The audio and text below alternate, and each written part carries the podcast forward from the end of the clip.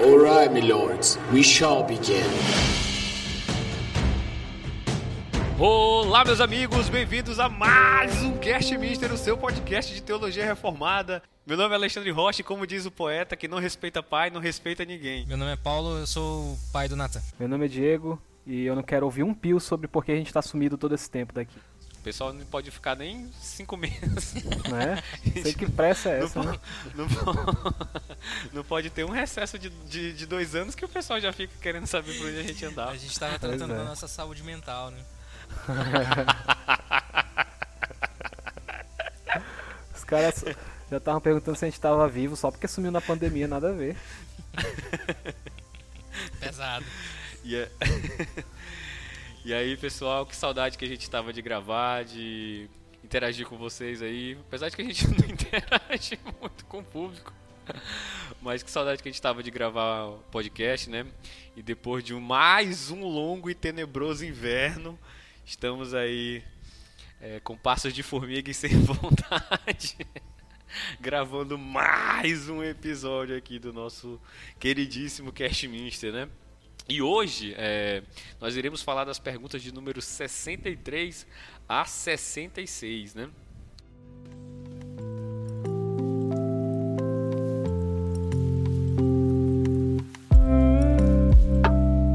E sem mais delongas, né? Uh, eu vou começar aqui com a pergunta de número 63. E a pergunta 63 diz: Qual é o quinto mandamento? E a resposta é: O quinto mandamento é honra teu pai e tua mãe, para que se prolongue os teus dias na terra que o Senhor teu Deus te dá. A pergunta de número 64 diz: Que exige o quinto mandamento? E a resposta é: o quinto mandamento exige a conservação da honra e o desempenho dos deveres pertencentes a cada um em suas diferentes condições e relações, como superiores, inferiores ou iguais. A pergunta de número 65 diz: Que proíbe o quinto mandamento? E a resposta é: o quinto mandamento proíbe o negligenciarmos ou fazermos alguma coisa contra a honra e o dever que pertence a cada um em suas diferentes condições e relações. E por último, a pergunta de número 66 diz: Qual é a razão anexa ao quinto mandamento? E a resposta é: A razão anexa ao quinto mandamento é uma promessa de longa vida e prosperidade que sirva para a glória de Deus e o próprio bem do homem, a todos aqueles que guardam este mandamento. Muito bem, meus queridos, é, para começar esse, esse bate-papo, né? Está meio enferrujado, mas aí vamos tentar fazer um negócio aqui legal. Espero que seja edificante para todos vocês. E eu queria já começar perguntando e lançando aqui para a mesa, né? É o seguinte: o quinto mandamento, pessoal, fala é, de respeito e honra aos pais, né? O nosso, cate, nosso catecismo ele expande isso para outras autoridades, né? Ou seja, que devemos buscar honra, é, honrar as pessoas de acordo com as suas posições, né? Mas o que que isso aí tem a ver com o prolongamento da vida na, na Terra? O que que esse mandamento tem a ver com, com a promessa? Ah, então, é interessante essa pergunta. Eu confesso até que nas primeiras vezes que eu li o catecismo, eu estranhei isso porque eu sempre li, né, quando eu li os Dez Mandamentos, eu sempre li esse mandamento especificamente como uma coisa bem literal, honra teu pai e tua mãe, tua mãe, e teus dias serão longos, ou seja, tu tem que respeitar teu pai e tua mãe, como a gente é educado na infância, que aí você vai viver por muitos anos. E lógico, essa verdade que a gente pega superficialmente na leitura, ela é verdade, mas como o catecismo faz muito bem, isso tem que ser expandido porque tem todo um contexto por detrás dos mandamentos, né? E quem acompanhou nossos últimos episódios aí, pessoal que acompanha a gente desde aquele tempo antigo, é, vai lembrar que a gente sempre fazia questão de mencionar cada novo mandamento que a gente abordava, que o contexto era do Êxodo, é, quando os mandamentos foram dados, e que os mandamentos da primeira tábua tinham muito a ver com, com a questão do culto a Deus, né? a gente vinha salientando isso. E a gente precisa retomar essa abordagem aqui para entender por que, que o catecismo faz essa expansão. Né? E no caso de é, honrar pai e mãe, é interessante notar que é, trata-se aqui de um, pelo menos assim como eu vejo, aí os vocês podem aí complementar essa visão, mas trata-se aqui de um princípio de ordem, né, para organização do, do povo. Então, da mesma forma que a primeira tábua da lei ela está muito preocupada em organizar a forma como o povo iria se relacionar com Deus, a gente vai ver isso é, convergindo um pouco agora na segunda tábua é, para uma organização da forma como o povo deveria se organizar entre si, né? E, e, e isso começa justamente com essa com esse entendimento de como eu devo olhar para o meu próximo. E aí por isso que o catecismo é muito, muito sábio em falar sobre como nós vamos lidar com pessoas superiores, inferiores e iguais a nós. Porque honrar é você dar aquilo que é devido. Não é só necessariamente uma submissão, é dar aquilo que é devido. E no caso do pai e da mãe, eles são autoridades, eles estão acima de nós. Então nós precisamos é, é, dar a honra devida a essa posição de pai e mãe, essa posição que de pai que inclusive o Senhor Deus se identifica como pai. Então é algo muito sério. Então essa, essa, esse é um princípio de ordem, né, para a gente reconhecer a ordem criada, reconhecer o, o status que, o próprio, que a própria criação, que o próprio Senhor Deus dá e que se manifesta no seu povo, né? O povo enquanto comunidade, enquanto coletivo do Senhor, da igreja, né? E a gente vai conversar mais para frente sobre como isso se aplica dentro do cristianismo, mas tentando pegar esse contexto aí do êxodo, do povo de Israel se estabelecendo, a ideia era essa, vocês precisam se organizar para se relacionar de uma forma saudável e isso vai se refletir é, na, no, no, sucesso da, da, campanha do povo no deserto e até é, chegar na terra prometida de Canaã e conquistar essa terra. Então, às vezes, a gente vê assim de uma forma meio mágica, né? Tipo, respeita teu pai e tua mãe e magicamente você vai ter uma boa longevidade, né? E, e, e é mais que isso. Na verdade, a, a, longevidade, né, uma vida prolongada, digamos assim, é, é meio que uma consequência de um povo que se respeita, de um povo que que vive bem, que respeita o outro, que dá ao outro o que é devido. Né? Quando o povo se organiza e se relaciona de forma saudável, é natural que as relações sociais sejam mais saudáveis e que a vida seja mais protegida, a vida seja mais valorizada. E, e o contrário também é verdadeiro. Né? Quando o povo não se respeita, quando não é esse respeito mútuo, é natural que haja é, é, pessoas passando por cima dos direitos e da vida um do outro, quebrando o direito, torcendo a justiça, que é algo que a lei de Deus também vai se preocupar muito, né? com a justiça, com o direito, é, com cuidado dos mais fracos e etc. Então, esse mandamento é um mandamento que vai orientar a forma da vida coletiva. Então, assim, da mesma forma que é, adorar outros deuses, como a gente viu nos mandamentos passados, é, era um pecado e era um pecado que criava uma cisão, um rompimento entre Deus e o homem, não honrar um ao outro é uma forma de uma cisão entre nós, entre uns e outros, né? entre nós como irmãos de uma comunidade é, religiosa, a, a, igreja, o povo de Deus e também como sociedade. Então, quando a gente é, idolatra, quando a gente adora um ídolo que não é o Senhor, a gente cria uma cisão, a gente é, força essa cisão entre nós e Deus. E quando a gente não dá o que é devido um ao outro, uns aos outros, dentro de um contexto de uma comunidade, a gente também está provocando uma cisão entre, entre nós e nossos semelhantes, né? Então, só para finalizar alguns pontos aqui interessantes, é bom notar que é, no Sermão do Monte, o Senhor Jesus diz que são os pobres de espírito que herdam o reino. E, e, é interessante notar isso no próprio exemplo do Senhor Jesus, que foi aquele que se esvaziou de si mesmo, né?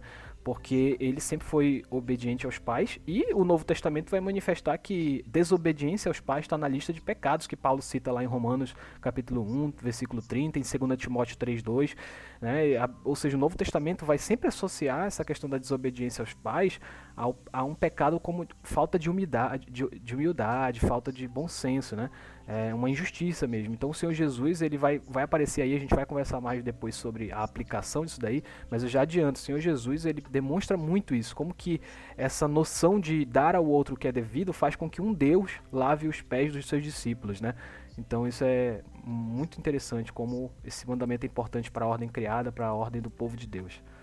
É, eu, eu queria só trazer um, um, um aspecto aqui que é o, o é bem nessa linha que o, que o Diego trouxe, que é. Eu estou aqui com um comentário histórico-cultural do Antigo Testamento aqui aberto, e ele traz uma nota que vai nessa, nessa pegada, né? Do, do, do honrar os pais, o que, que, o que, que isso implicava, né?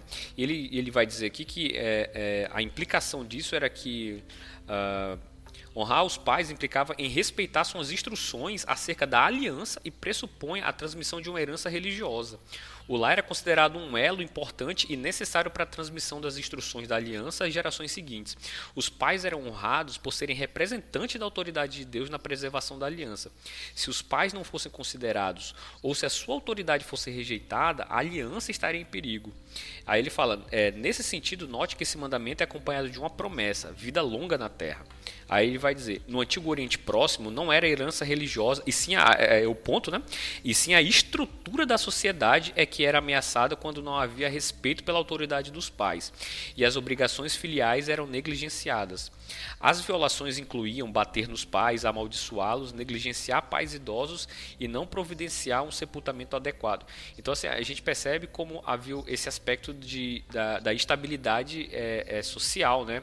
A, a, a, o respeito à hierarquia, né? A, uhum.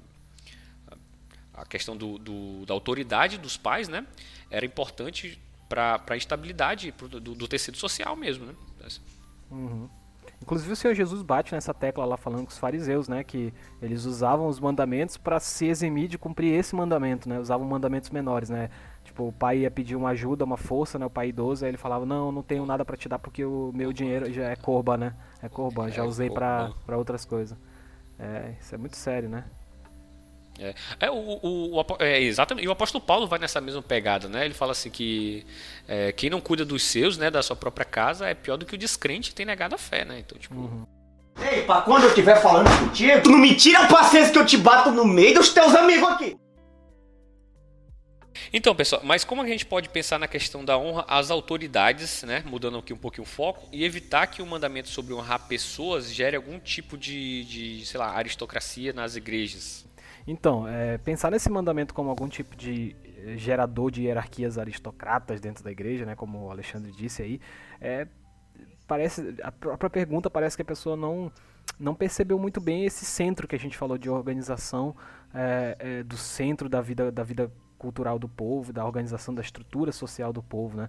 Porque parece que é só nesse viés de que honrar é tipo assim reconhecer os, os a, a elite, reconhecer a classe superior e e baixar a cabeça para essa classe. Mas é interessante notar que quando o catecismo fala de reconhecer o que é devido a cada um, ele também está falando de, de, inferiores, ele está falando também do, do, relacionamento daqueles que teoricamente são superiores para com aqueles que, que são inferiores. Lógico, o catecismo, como ele busca perguntas e respostas breves, ele não vai discorrer muito sobre isso, mas quando a gente olha na escritura, a gente sempre percebe que um, um modelo de liderança dentro do povo de Deus, seja na antiga ou na, na nova aliança, no antigo ou novo testamento, é, envolve a dignidade com que o líder trata os seus liderados, envolve o respeito com que ele trata, e isso vai ficar muito mais claro, isso vai ficar cristalino na forma como Cristo se relaciona com com seus discípulos aí. Por isso que eu adiantei na minha primeira resposta sobre como Cristo vai aparecer para a gente aqui como um exemplo do qual a gente consegue tirar todas as lições que a gente precisa. É, como eu disse, né, Jesus se esvaziou de algo de si mesmo, se esvaziou de si mesmo e chegou ao ponto de lavar os pés de seus discípulos, né? Mas ao mesmo tempo que ele lavava os pés dos discípulos, ele disse assim: eu estou fazendo isso para que vocês façam o mesmo uns com os outros. Lógico que ele não estava falando só literalmente do lava-pés, né? Mas ele estava falando também de reconhecer, de olhar para o próximo como superior a si mesmo. Ou seja, ainda que eu reconheça uma certa hierarquia entre os apóstolos, ainda que eu consiga examinar uma certa relação de hierarquia entre os apóstolos, o ensino de Cristo foi para que esses apóstolos, entre si, sempre olhassem uns aos outros como se o próximo fosse superior a si mesmo. Então, assim, eu consigo reconhecer a, a, a, hierarquia, eu consigo reconhecer que de repente Pedro tem um, um certo privilégio maior que João. Eu estou falando assim, hipoteticamente, né? Mas Pedro foi ensinado a, por Cristo a reconhecer em João alguém superior a ele mesmo. Né? A gente vai ver lá no final do Evangelho de, de, de João quando Pedro é chamado para dar aquela caminhada com o Senhor Jesus, e aí João vai seguindo atrás, né, curiosão lá, né, e aí Pedro dá uma de, de doido lá e fala, o é, que, que esse cara tá seguindo a gente aí, né, Jesus fala, o que, é que tem a ver com isso, né, se eu, se eu quero que ele me siga até o fim, deixa ele, então assim, Pedro naquele momento ali não considerou que João era talvez tão importante na hierarquia para estar tá dando aquele rolê particular com, com Cristo, né, com Jesus, Sim. então já ficou a lição ali, é, olha para João como se ele fosse superior a ti mesmo, Pedro. E Pedro, o que, que você tem que fazer três vezes que Jesus falou? Apacenta as minhas ovelhas. Então cuida deles, olha para eles como merecedor de um cuidado. Então Pedro naquela situação de bispo dele ali, de, de, de, de líder dos apóstolos, digamos assim, o papel dele era cuidar dos outros e não ser cuidado, não ser bajulado. Então esse mandamento de honrar o próximo, honrar o pa, pai e mãe, mas expandindo isso como a gente está falando, vai nos ensinar a não só reconhecer essa hierarquia, mas olhar para Cristo que dentro de uma hierarquia onde ele é o princípio de toda a criação, onde ele é a coroa da criação, ele se esvaziou e se humilhou para salvar aqueles que ele amava, né? Então a gente tem essa missão também de poder até de repente dentro de uma comunidade pensando aqui de uma forma mais prática, olhar irmãos mais simples, olhar irmãos com menos instrução bíblica de repente, e a gente ser tentado a não não querer muita conversa porque de repente é uma linguagem diferente que a gente fala. Então assim, é uma tentação, é uma tentação que a gente tem que resistir porque dentro do povo de Deus a gente não vai poder ficar criando essas classes sociais com base, né? Lógico que em, algum, em algum grau essas afinidades vão surgir, né? Mas a gente não pode deixar isso virar uma estratificação do povo, né? Como se fosse uma divisão de qualidade do povo, né? Então é, o povo de Deus desafia isso, tá? Fazer parte da igreja do povo de Deus desafia a gente a isso, a olhar para o próximo como superior, ainda que humanamente você não consiga ver, ver desse jeito, né? Então, pô, ser da igreja vai fazer a gente é, é, pensar nisso. E aí, como o Alexandre citou, Paulo, né? Paulo é um grande exemplo disso, né? Porque talvez fosse o cara que podia mais bater no peito e dizer que era o, a elite da igreja, né? Diferente dos outros que eram pescadores, que era gente da rua, Paulo podia bater no peito e dizer que era fariseu de fariseu, que era isso e aquilo, mas ele diz: não, mas aquilo que eu considerava como lucro, agora eu considero como refúgio, né? Como esterco, né? porque eu quero ganhar Cristo e, só isso. Então, Paulo soube é, se autodepreciar, digamos assim, para olhar para os irmãos dele como superiores, como dignos de, de maior honra. Conseguiu se ver como é, o maior dos pecadores. Então, isso tem muito a ver com que, o exemplo com que o Senhor Jesus, o exemplo que o Senhor Jesus deixou para a gente, né? Eu vou olhar para o meu próximo e vou conseguir vê-lo como superior a mim mesmo. E isso vai impedir que cresça ou que surja essas essas estratificações, essas aristocracias dentro da igreja. Pelo menos eu penso assim. Mas você entende o lance da questão da, da honra mais em termos de, de função, então? Seria isso? Não, eu tipo, citei. Alguém eu que. Uhum. Não, eu citei a questão das funções como uma forma palpável, né? Como uma forma clara de ver, né? E assim, de quem, principalmente assim, a gente que já veio do eu e tu, né, no, no caso que viemos de um, conte, um conceito, um contexto pentecostal, você sabe que é muito comum, né? E lógico que não é só do contexto pentecostal, mas eu estou falando porque é do contexto que eu vi e vi isso.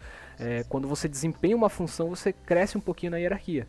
Então é bem palpável, é uma, é uma forma palpável de você ver como que começa essa, essa estratificação, pela função. Se você tem uma função uhum. específica, você ganha um status dentro da comunidade. E aí automaticamente você parece que pisa já num nível superior dos, aos outros, já não se mistura a certas camadas mais abaixo. Então isso é uma tentação. É, e, e, só de novo, só para frisar, é, eu citei como exemplo o contexto pentecostal, porque é de onde eu vi, não estou dizendo que isso é exclusivamente das igrejas pentecostais, isso é uma tentação de qualquer grupo social, não só da igreja. E aí eu citei a, a, a, funções, né, porque eu acho que fica palpável como essas relações começam a se desvirtuar.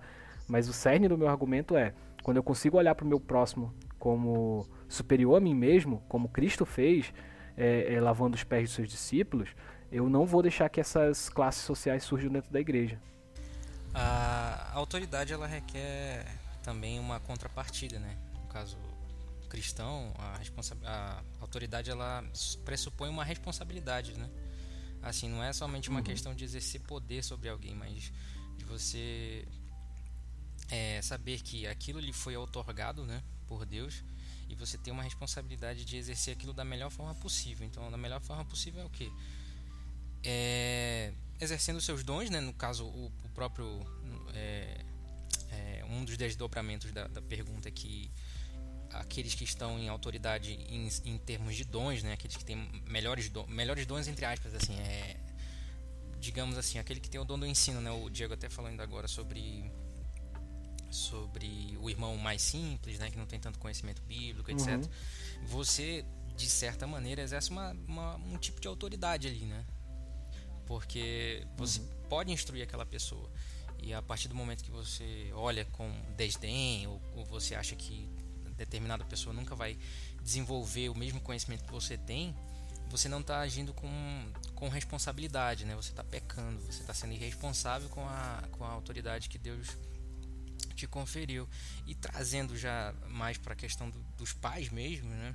A gente pensa assim na, na questão da, da, da honra aos pais, mas os mandamentos eles sempre eles vão além daquilo que a gente está enxergando, né? Então assim é, é, é, sempre aquela aquela questão da contrapartida. Bem, é, os filhos eles devem honrar os pais, mas os pais também devem é, criar os filhos, os filhos no temor do Senhor. Os pais devem corrigir os seus filhos. Os pais devem é, criar essas, é, os seus filhos de modo que eles é, floresçam enquanto ser seres humanos e acima de tudo enquanto servos do Senhor, né? Então assim, eu acho muito interessante essa, essa dialética, né, da autoridade, da responsabilidade, que é algo que foge bastante da, da visão que muitas pessoas têm, né? Pô, eu tô uhum. com autoridade, eu sou eu sou investido de autoridade, eu posso fazer que eu quiser, entre aspas, né? Isso é muito da nossa uhum. cultura brasileira, né? Você sabe com quem você está falando, né? E, uhum. Sim, eu sei com quem eu estou falando e você tem responsabilidade quanto a mim, né? assim como eu tenho é, responsabilidades como, como liderado ou como alguém que está sob autoridade. Né? E essa questão do, dos dons dentro da igreja pode ser trazida, sei lá, para até para questões financeiras mesmo, né? Aristocracias financeiras dentro da igreja, intelectuais e assim vai. É, mas essa parada rola bastante, né? Essa parada da, da galera que tem mais grana, de, de, de, ser vista como mais especial e tal, isso aí rola pra caramba. Uh, uh, acho que até Thiago, né, fala isso assim, ó, você Sim. chega alguém bem vestido, né, e você senta-te uhum. aqui, né, e, e o outro Sim. aí que tá todo lascado, senta ali pra trás. É, isso, aí, isso aí rola em qualquer igreja, mano. Essa parada aí tem, tem isso aí é, infelizmente é bem, é bem presente. Mas o Renan levantou um, ponto aí, agora fugindo da nossa pauta, eu queria saber de vocês o seguinte, porque assim, é, é, e quando e quando, por exemplo, os nossos pais são descrentes, mano, como é que a gente honra os nossos pais, mas é, porque o Renan falou ela, o lance da contrapartida, né, da responsabilidade, né, de criar os filhos no temor do Senhor, né? Mas quando os pais são descrentes, é, não, não, não tem essa possibilidade, né? E como a gente consegue ser filhos submissos aos nossos pais uh, sem abrir mão, por exemplo, da, da palavra de Deus, cara? Eu acho que a gente vai falar na próxima pergunta sobre como a gente consegue organizar diferentes é, esferas da vida, sabendo quem honrar em cada momento, né? Deus, família, igreja, Estado, trabalho e tal. Quando a gente fala disso, acho que vai ficar um pouco mais clara essa tua pergunta, a tua resposta no caso. Mas acho que já dá para adiantar no, no, no seguinte ponto. Aí não sei se vocês vão concordar, discordar ou complementar. É, mas a, a autoridade que, que, é investida, que é dada aos nossos pais, independente se eles são crentes ou não, vem de Deus. Assim como a autoridade do Estado, independente se ele é, é um, um, modelo que a gente concorde ou não, o partido que a gente votou ou não, é, toda a autoridade foi, foi dada pelo Senhor, né? Toda autoridade provém dele. Então, um pai descrente, ele tá ele pode usar mal aquela autoridade que ele tem, mas ainda é uma autoridade que foi dada por Deus. E aí, a, acho que a pergunta que vai surgir mais complexa para a gente trabalhar é até onde eu devo obedecer meu pai descrente? Em que casos a desobediência convém, digamos assim, né? É, exatamente. eu tipo acho assim, que é aí que é a pergunta, não é assim, ah, dá para obedecer? Não, dá, claro que dá para obedecer não, um pai sim, descrente, sim, né? Sim. Porque a autoridade que ele foi investida. Porque, porque acontece, cara, em ambiente de menos instrução, acontece do, do filho se converter, virar super crente. E aí ele vê o pai dele numa vida moral reprovável e pensa assim, ó, ele, esse cara aí tá perdido, ele não merece meu respeito. Ele está perdido. Agora minha, meu pai vai até fazer um mau uso de um texto né, de Jesus, vai dizer assim, não, minha, minha, minha família, minha mãe e meus irmãos são aqueles que fazem a vontade do, do pai, né? E aí vai trocar a família dele é, pela igreja e vai deixar de respeitar a família, vai, vai sair de casa, passar, vai para retiro, vai para viradão na igreja e não avisa ninguém em casa, some, desobede desobedece a família, né? É comum, cara. A gente, a gente pode, pode, pode não ser comum no nosso contexto, mas em alguns contextos é comum isso. Então, por, por, por, fazer essa divisão, né? Já que meu pai não é crente, a autoridade que ele tem não é sobre mim, né? Mas, mas não, sim, a autoridade do seu pai descrente continua sendo uma autoridade dada pelo Senhor. Acho que a, o que a gente pode discutir daqui para frente é até onde essa autoridade vai e até onde, a, a, partir de quando ela pode ser questionada. Pois é, então vamos logo entrar nessa parte que, eu, que é a parte mais legal. que é a da treta. Porque assim, mano, e, é, é, como é que a gente vai organizar essas esferas aí de, de relações para saber, né, como honrar devidamente, né? Como a gente vai tratar com Deus, com família, com igreja, com trabalho, com Estado, né? Quando essas esferas aí entram em conflito, como é que a gente faz? Porque aí você deu o exemplo aí do, do pai que é vida louca e tal. Mas às vezes nem é isso, mano. Às vezes, tipo, uhum. assim, o, o, cara só tem uma outra religião, né? Às vezes uhum. o, os pais são católicos, né? E o filho vira protestante, e aí. Uh, e aí é aquela, aquela crise, né, na família, e aí, tipo, a, o pai às vezes quer proibir o filho de ir na igreja. Pô, caramba, como é que o cara faz com esse negócio aí? Tem aquela resposta mais clichê de todas, mas acho que apesar de ser clichê, ela abre pra gente aprofundar, que é aquela, né? Importa obedecer primeiro a Deus do que os homens, né? É uma resposta clichê que a gente dá para tudo que é conflito que pode surgir entre esferas, digamos assim, é, seculares da vida, né? E, esfera, e a esfera religiosa, né? Mas, claro, tem que ser expandida essa resposta, não é minha resposta final. Mas tem uma questão, aí eu te peço licença, Alexandre, para citar o Keller. Quer dizer, citar não, vou mencionar, né? O teu, o teu grande adi... ídolo, né? Meu ídolo. Teu ídolo. Teu Meu ídolo, ídolo, né? Teu ídolo. Meu poste ídolo. Teu... o teu. É, poste ídolo, né? Pois é, mas é, ele fala naquele livrinho dele lá, é, Encontros com Jesus, que, né, sobre aquela situação em que Cristo, em que o Senhor Jesus transformou água em vinho, né? E ele fala uma parada interessante sobre a interpretação dele daqueles diálogos do Senhor com a mãe dele, com Maria, né? Ele fala o seguinte, olha, que provavelmente o Senhor Jesus falou daquele jeito com Maria, né? Mulher, o que tenho eu contigo e tal, que é, tá, tá a fim de adiantar minha hora, né? A interpretação que o Keller dá ali é que provavelmente quando Cristo olhava para aquele milagre dele, primeiro milagre é, é, narrado pelo Novo Testamento, né, que era transformar água em vinho, Cristo não via só um milagre, Cristo não via só uh, o ato em si, ele via aquilo como um pontapé, como o início da caminhada que iria levá-lo ao Calvário, ao sofrimento. Né? Então ele estava iniciando o ministério dele de, de, de servo sofredor ali. É, então, quando Maria queria que ele agisse com pressa, com rapidez para resolver o problema do vinho na casa, ela estava, na verdade, querendo empurrá-lo em, em, direção àquele caminho. E ali parece, parece, né, segundo o que o Keller fala, que Maria parece que não compreendia muito bem esse mistério né, do filho dela ser o, o Messias. Então ela entrou numa esfera que não era dela. Ela, como mãe, queria fazer com que o filho dela lhe obedecesse numa esfera que não era dela.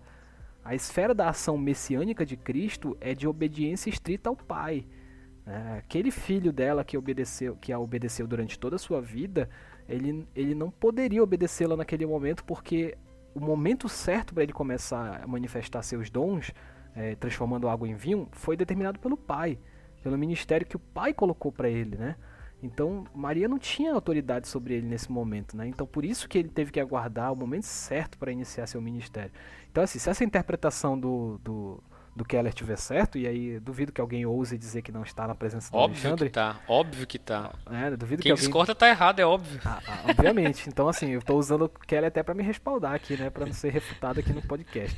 Mas é, é, se essa interpretação estiver correta, então a gente pode aplicar isso para outras coisas, né? A gente pode dizer que é, quando a gente está em, em, em algum ato determinado de obediência à palavra do Senhor, e aqui, é claro, aqui tá, tá obscuro ainda, aqui tá, tá, tá, so, é, tá nebuloso ainda, a gente precisa aprofundar mais, mas vamos, vamos aceitar esse nível mais nebuloso por enquanto. Se você está num ato de é, obediência à palavra do Senhor, e é uma esfera onde você tem um mandamento claro do Senhor, o teu pai não tem autoridade, teu pai e tua mãe não tem autoridade para te pedir que você faça o contrário. Por isso que eu comecei com a frase clichê, né? Importa obedecer a Deus do que aos homens. Então, esse é o caso claro, é o caso claro. Se teu pai pedir para matar, tu não vai matar porque tu obedece a um Deus que diz não matarás. Então, é um caso claro. Claro que vão ter situações mais complexas, espero que vocês aí lancem situações mais complexas pra gente debater, mas começando no nível mais claro, eu acho que dá pra, dá pra ir por aí, assim. É, a quem, a quem você deve obedecer nessa determinada esfera. Ah, não, nessa esfera aqui é uma esfera óbvia de, de, de moral cristã, de ética cristã, de doutrina cristã, e eu não vou gerar um conflito com a minha fé, então infelizmente eu vou ter que aqui é, entrar em, em, em discordância com meu pai. Mas tem esferas que, não, que você não vai poder usar essa desculpa, né? E aí entra a questão que o Alexandre falou do Estado, do trabalho, né? Essa regra ela vai servir para todas as esferas, mas ao mesmo tempo ela não serve para todas as situações. É o que a gente tem que discutir, eu acho. Renan. Essa, essa imagem do pai dissoluto, imoral, né, que, que foi trazida aqui, me lembra o, aquele livro Irmãos Karamazov do, do que um dos três irmãos é o Alyosha, ele é, ele é cristão, né, ele está seguindo lá a, a, igreja ortodoxa russa, e o pai dele, o, Fyodor, é totalmente alheio à fé e tal, mas o, o Fyodor gosta do, do, do Alyosha, porque o Alyosha é o, digamos assim, é aquela pessoa que tem compaixão por ele mesmo ele sendo do jeito que ele é, né? Então, assim, é, esse é o caso extremo, né? O Alexandre citou do, da discordância entre religião, religiões, né? O filho se convertendo, o pai sendo de uma outra de uma outra fé. Eu acho assim que a, a discordância ela tem que ser em amor, né? Principalmente contra, com os seus pais, no, no nível mais básico, né? Vamos colocar assim. É, digamos assim, se o, o, o, o pai ele vem com, com ordenanças né, que contrariam a palavra do Senhor, é, eu, eu creio que a gente deve, que a pessoa nessa situação ela deve orar, né? O, o, prim, primeiro de tudo, né? Orar ao Senhor, pedir sabedoria, uhum. porque assim você não pode é, simplesmente estourar com seu pai ou, dizer não, o senhor está errado ou a senhora está errada, né? Porque assim você vai dar é, mau testemunho né? perante perante os incrédulos, né? Eu penso assim. Sim, aí o Renan já entrou numa, numa área aí, por exemplo, ele já falou assim. Pois é, como... é, essa parada aí, essa parada. Rapidinho, vou só te interromper aqui. Ô, louco, bicho, essa fera. Mas assim, é porque esse que é o lance, mano, assim. Quando dois mandamentos entram em conflito, assim, para qual lado a gente vai? Porque, tipo, é, existe o mandamento do congregar-se, existe o mandamento de honrar pai e mãe, né? E aí, quando há uma situação onde, ou você. por exemplo, se o pai diz assim, não, você não vai pra igreja. Tipo assim, e aí? O que, que o camarada faz? Ele obedece o pai e, e, e honra o pai, né? Obedecendo, mesmo, mesmo sendo uma ordem injusta. Ou ele obedece o outro mandamento, né? De congregar-se e desobedece o pai, né? Eu tendo a pensar, cara, que tipo assim, é, começa tudo com oração, como o Renan falou, né? Mas assim, eu penso pelo mal menor. Eu acho que é, eu acho que é o mal menor uh, obedecer o pai, o pai nessa situação, né? No lance de, de congregar, né?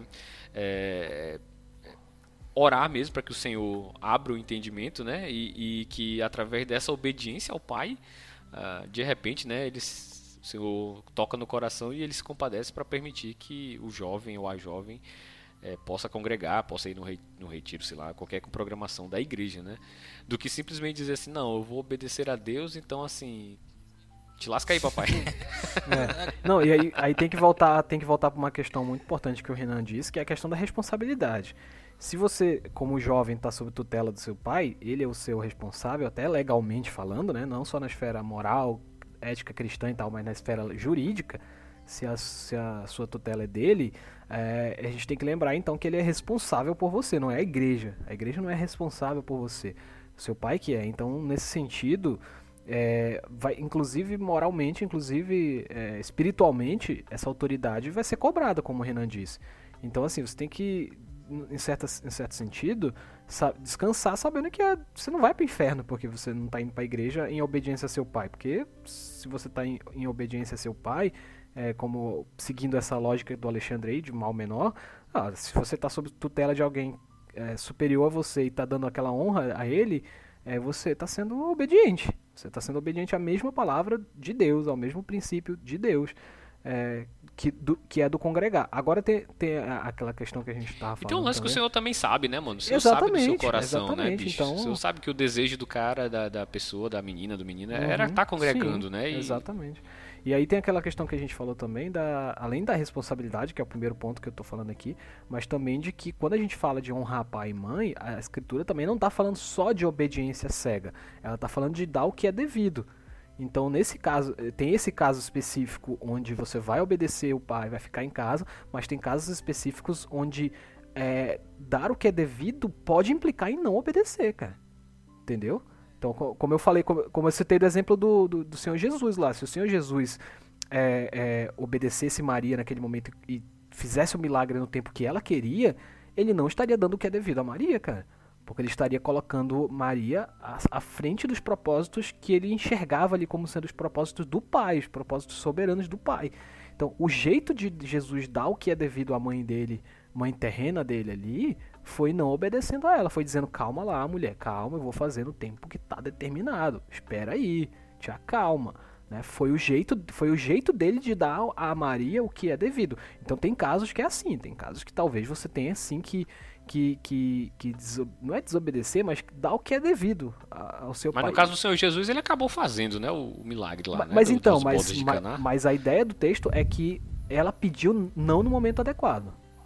Não no uhum. momento adequado. Tipo assim, então, eu vou fazer, mas tu tá, tipo é, assim, tu tá querendo apressar exatamente, o negócio. Né? Exatamente. Então vai ter momentos onde isso vai acontecer na nossa vida. E vai ter momentos, que é o caso do Alexandre, do, mal, do exemplo do Alexandre do mal menor. Onde você vai ter que sim obedecer seu pai. E aí é saber descansar, saber que é, você está sob tutela de alguém e essa responsabilidade do seu pai vai ser cobrada e que, inclusive, esse testemunho, como o Renan falou, pode ser usado futuramente para tocar no coração do seu, dos seus E a pais. questão assim é, é a, a obediência aos pais ela cessa em sentido estrito, vamos dizer assim, né? Com a emancipação dos filhos, uhum. né? A gente está muito nesse, nesse uhum. âmbito do, do filho que ainda está dentro de casa, né? O jovem, jovem né? que está tá dentro de casa. Mas assim, você casou, já constituiu sua família, essa obediência ela, ela cessa, né? assim, em, em, em determinado aspecto. Em, em termos, né? Em de, assim, não, porque... sim, em determinado, claro, em determinado aspecto. Nesse, nesse sentido de, de dependência, dependência, né? De dependência. Pai, uhum. a, é, no caso, é, o cuidado permanece, o respeito permanece, né? Ele permanece até o fim. Uhum. É, e esse respeito ele tem, tem raiz na própria submissão, né? Que nós devemos ao Senhor. E os filhos eles devem ajudar os pais, no caso materialmente, né? Moralmente, durante a velhice, durante a, a, a, a doença, durante a solidão. Então, assim, é, vai aparecer uma nova faceta né, de relacionamento com os pais quando você já, já é emancipado. No caso do pai que não é crente, talvez a, a, partir do momento que ele veja você constituindo uma família, né, você agindo de forma. É, como eu posso dizer, você prosperando, né? É, aí a gente já entra naquela questão do, do, do da promessa do mandamento, né? Para que te vá bem, né? Uhum. Você, o pai enxergando isso, quem sabe ele não não não atente, né? Para uma realidade maior, para uma realidade superior, né? Que seria a fé, né? A fé do, do filho, né? Do seu filho. Sim. É, inclusive aconteceu uma situação é, recente comigo, uma ex-aluna minha. Ela veio, ela veio conversar comigo, ela sempre conversa comigo até hoje, ela é crente. E ela estava falando para mim sobre a pressão, né? Ela chegou no ensino médio agora, ela estava falando sobre a pressão que ela recebe da família dela para fazer um curso específico, né? Que é medicina. Só que ela disse que não sente menor vocação para medicina, menor vontade de fazer medicina e que ela gostaria de fazer alguma área. Isso é ela falando, tá? Ela, ela disse que gostaria de fazer alguma área que depois ela pudesse aproveitar aquilo mais diretamente para o que ela quer fazer de verdade, que é constituir família e cuidar dos filhos. E, e algo que ela goste, né? Porque no caso medicina ela não gosta. E aí ela falou que vai fazer medicina por causa dos pais dela, porque ela sente que vai estar desobedecendo eles, né? Que eles investiram toda a vida no, na educação dela e que se ela não fizer medicina, ela vai estar desobedecendo a eles, né? E, e que parece que o projeto deles para ela não é que ela case e tenha filhos, porque casar e ter filhos vai atrapalhar o plano dela de ser uma médica bem-sucedida. Então eu falei para ela assim, olha, se fosse só só essa questão de eles escolherem tua profissão, eu não ia nem ter nada a dizer, né? Ia ser uma coisa mais entre você e seus pais. Mas quando chega nessa esfera de que eles não estão planejando no teu futuro fazer o que tu sabe que é teu chamado, porque ela falou que ela quer ser mãe e esposa, quando eles estão excluindo isso do teu horizonte, aí você deve se, se interpor, né? Você fala assim, não, mas eu sei que eu, eu sou chamada por Deus a, a fazer isso, então eu não posso deixar que um planejamento desconsidere esse chamado que eu tenho. Então, assim, nesse, nesse momento, tal, talvez a gente não possa nem falar em desobediência, né, no caso dela, mas nesse, nesse entendimento de que essa, essa é uma passagem, como o Renan falou. É uma passagem, daqui a pouco ela deixa de ter essa resposta direta aos pais dela, daqui a pouco ela casa e aí ela não pode ficar pautando a vida futura dela por planos que são agora de um momento dela, da juventude dela, né? Então, assim, é uma fase, cara, é uma fase. Você vai perder alguns domingos aí, talvez não indo ao culto, sei lá, alguma coisa do tipo, pegando esses exemplos que a gente citou, mas vai passar, cara, vai passar. É só um um, um período. Depois eu acho que quando é, é, você estiver exercendo essa, essa, essa autoridade familiar dentro da tua casa, seja como esposa ou como esposa, eu acho que isso vai de uma forma até dar um testemunho muito bonito para teus pais, vendo o que, que, que aquela tua fé produziu, né? É, em meio a tudo isso, e talvez isso sirva até de testemunho para eles depois, né? Para eles receberem como uma, uma, uma benção, alguma coisa assim do tipo, sei lá. Sim, sim. Esse lance que você falou aí é, é, é rola muito, né, bicho, dos pais projetarem as suas próprias expectativas nos filhos, né, e querer meio que se realizar no, nos filhos, né, aquilo que eles não conseguiram, né, Aham. e, e tentar realizar nos filhos, né, isso é, uma, é complicado, né, porque isso gera uma série de, de transtornos nos próprios filhos mesmo, né, ansiedade até, Isso é, isso, cara, é, isso é, isso é complicado no momento que você tem o- a criança, o bebê, você já inconscientemente passa a introjetar, né? eu quero que meu filho seja isso. expectativas, né? Eu, eu É, agora, agora exatamente. com o Nathan, né, cara? O Nathan fez cinco meses agora e, e a gente fica pensando, né? Não, eu queria que ele fosse desse jeito, queria que ele ouvisse esse tipo de música, eu queria que ele Seja Flamengo. que ele seja Flamengo, né? Porque é a única, é uma das únicas, né? Um dos únicos requisitos assim, né?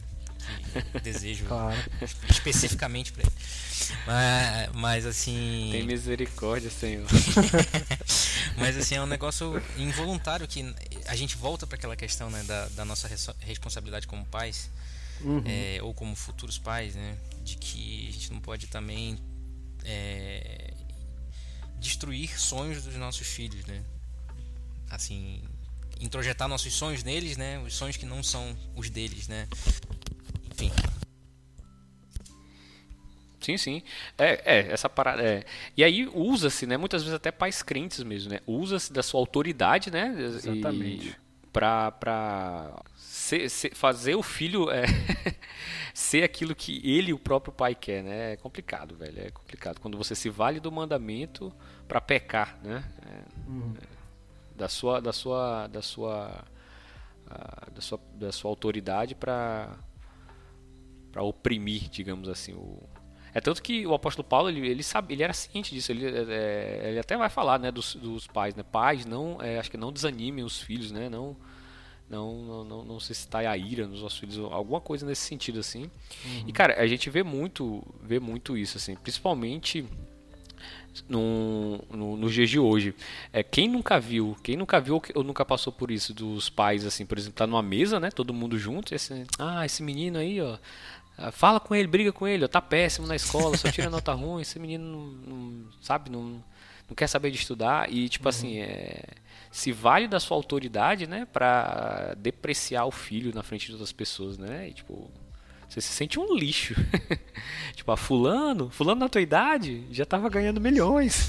já tinha passado em 15 concursos. É. Tipo, é, é complicado, velho. Complicado, complicado. Eu tava pensando numa questão de autoridade, né? é, Talvez algum dos nossos ouvintes também tenham, por exemplo, maridos descrentes, né? É, que é a, a, a situação mais complicada, porque quando o esposo é crente e a, e a esposa não, me parece que é, um- é mais, é mais tranquilo nesse sentido, por exemplo, de congregar-se, né? Mas quando é o contrário, da esposa é, cristã e o marido não, né? Muitas vezes ele não. É, é, e, bom, eu já vi isso de.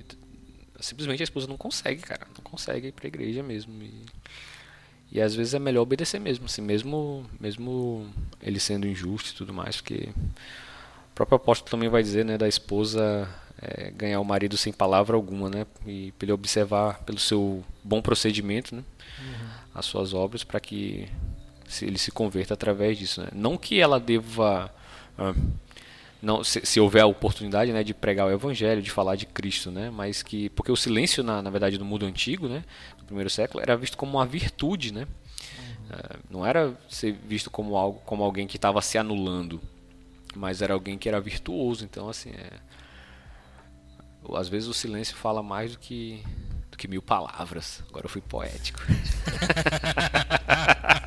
Por mim pode fechar aí já. Foste poético e profético.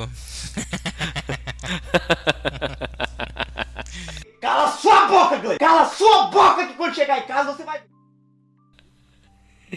Sim, mas agora eu fiquei com a dúvida. Em relação a, por exemplo, é, é, é, eu até levantei aqui, em relação ao Estado, mano, que eu acho que é a treta, né? É a treta, né? Quando entra política na parada. Assim. Como honrar é, é, é, é, o governo, o Estado, né? Mas também sem cair no, no, no, no erro de achar que também, pelo fato dele ter autoridade, a gente não, não pode é, tecer alguma crítica honesta e justa. Se virem aí. Mas é, é que assim, né? É muito, eu acho que é uma questão muito mais fácil. Se tu não votou naquele partido, tu não precisa ser submisso a ele. Pronto. Se tu é de, Quem vota, quem vota nulo, então, né? Não precisa É, se submeter tá- a ninguém, tá- né? Essa, essa, essa vergonha não dou pra minha família. não, mas é é, eu vou eu vou te confessar uma parada sobre esse assunto. Eu nem acho tão tretoso assim esse, essa parada. Eu, eu acho assim que eu tenho dificuldade de lidar com esse assunto na esfera mais prática, sabe? Que é o que tá pegando nos últimos tempos, né?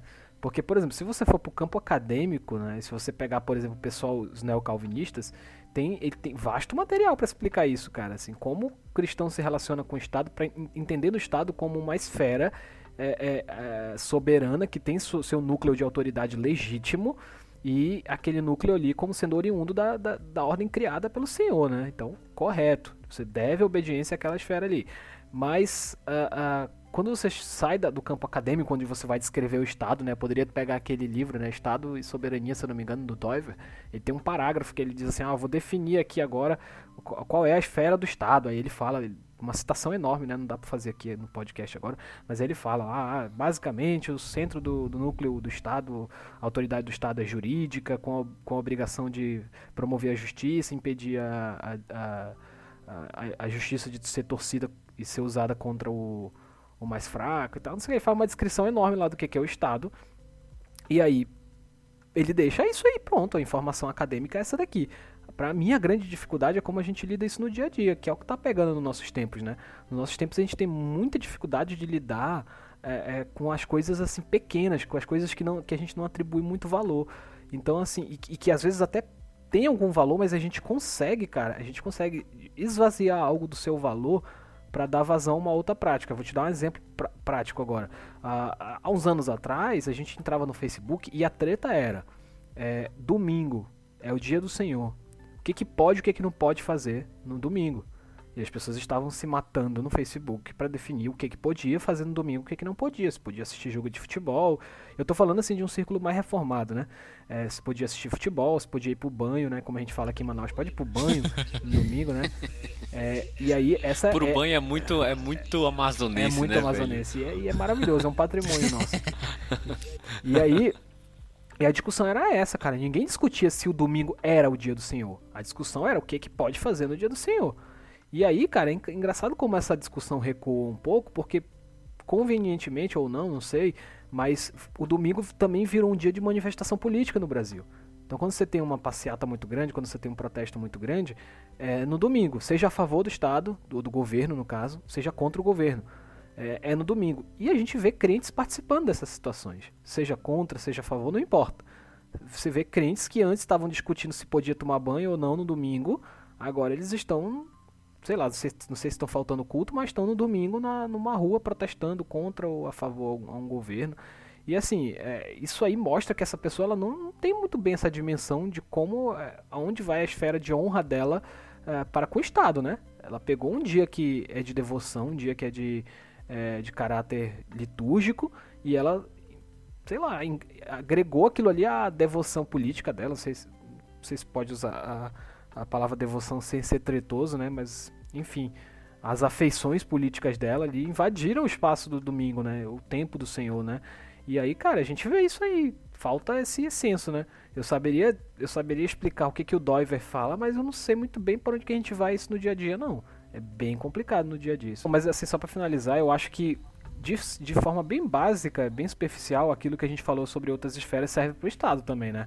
É, a gente pode não ter uma resposta pronta aqui especificamente para a esfera do Estado, mas aquelas outras respostas que a gente usou também servem para o Estado. Se o Estado entrar em conflito direto com a palavra, desobediência, né? Aí a gente vai pegar o Dietrich Bonhoeffer, ver o que ele fez com o nazismo, né? E a gente vai ter uma explicação clara do porquê que ele fez o que ele fez. Então, assim, posso não ter ainda a minha, a minha teologia pronta nesse sentido, mas as outras respostas servem aqui também. Eu acho que só é justificável explodir o Hitler. Só isso. o resto não pode. O que não podia era errar a explosão, É. né? Esse que foi o. Foi a treta. O pecado, o o, pecado pecado. foi errar a explosão. Justo. Mano, essa parada aí é uma parada que eu também não sei não. Quais são os limites práticos, assim, de, de, disso aí. Porque a gente vive num, num regime democrático, né? Então a gente elege é, é, os, os, governantes, né?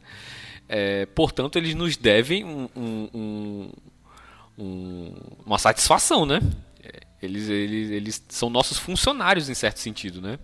Ao mesmo tempo, eles não são nossas autoridades. Então a gente vive um negócio assim quase esquizofrênico, assim, um negócio meio. Não, esquizofrênico é uma palavra ruim, né? Porque é uma doença, né? Mas assim, a gente vive um, uma situação é, meio que ao mesmo tempo, é, é, perante a nossa lei, nós temos é, de forma legítima, né, sem infringir a lei dos homens, o direito de tecer algumas críticas aos, aos, que nos governam, né? Afinal, eles são pagos com o nosso dinheiro. Uhum. Eles não são mais imperadores que, que são impostos a nós, né? Então, assim, é, ao mesmo tempo que a gente honra o rei? Nós também temos o direito de criticar o rei e tirar o rei né? através do voto, né? O rei entre aspas, né? É. Então é, é, complicado mesmo, mano. É, eu também não sei não. É eu acho assim que o, porque, a gente assim, é consegue ver os extremos, né? Tipo, sim. o Hitler, pra mim, é, o uhum. extremo assim, bem claro, assim. Pra sim. mim, tinha que ser só na cara mesmo. para estragar o velório. É, né? Mas assim, até chegar o Hitler tem um, tem um, um caminho muito longo aí, mano. É. E aí eu não sei não o limite é. dessa parada aí. É porque assim, envolve muita, muitas questões subjetivas, né? E aí a gente não quer falar sim, é, uma sim. coisa assim, a gente não quer generalizar, a gente não quer dar a entender que a gente está falando de um público ou de um partido ou de uma ideologia específica. Então, são questões muito particulares, assim, aonde que o cara é, tem a só opinião política dele, e onde que essa opinião política vira uma idolatria política, né? Então, assim, pra gente falar de cada caso, a gente tem que ter uma situação concreta. E que se a gente for falar sim, de situação sim. É concreta, é difícil, que, é, se a gente for falar de situação concreta, aqui a gente pode acabar sendo meio, meio parcial, né? E aí a gente pode uhum. vacilar que a gente vai perder público e perder dinheiro aqui no podcast, a gente vai deixar de, de monetizar nosso, nosso, nossos milhões que a gente nossos ganha. Milhões aí, nossos né? milhões por mês e a gente não quer ferir nossa, nosso público. Por né? isso que a gente estava parado, né? Vamos revelar aqui, né? Que a gente estava é, gastando os milhões né? que a gente ganhou. Ganhou muito, não deu, não deu pra gastar tudo, né?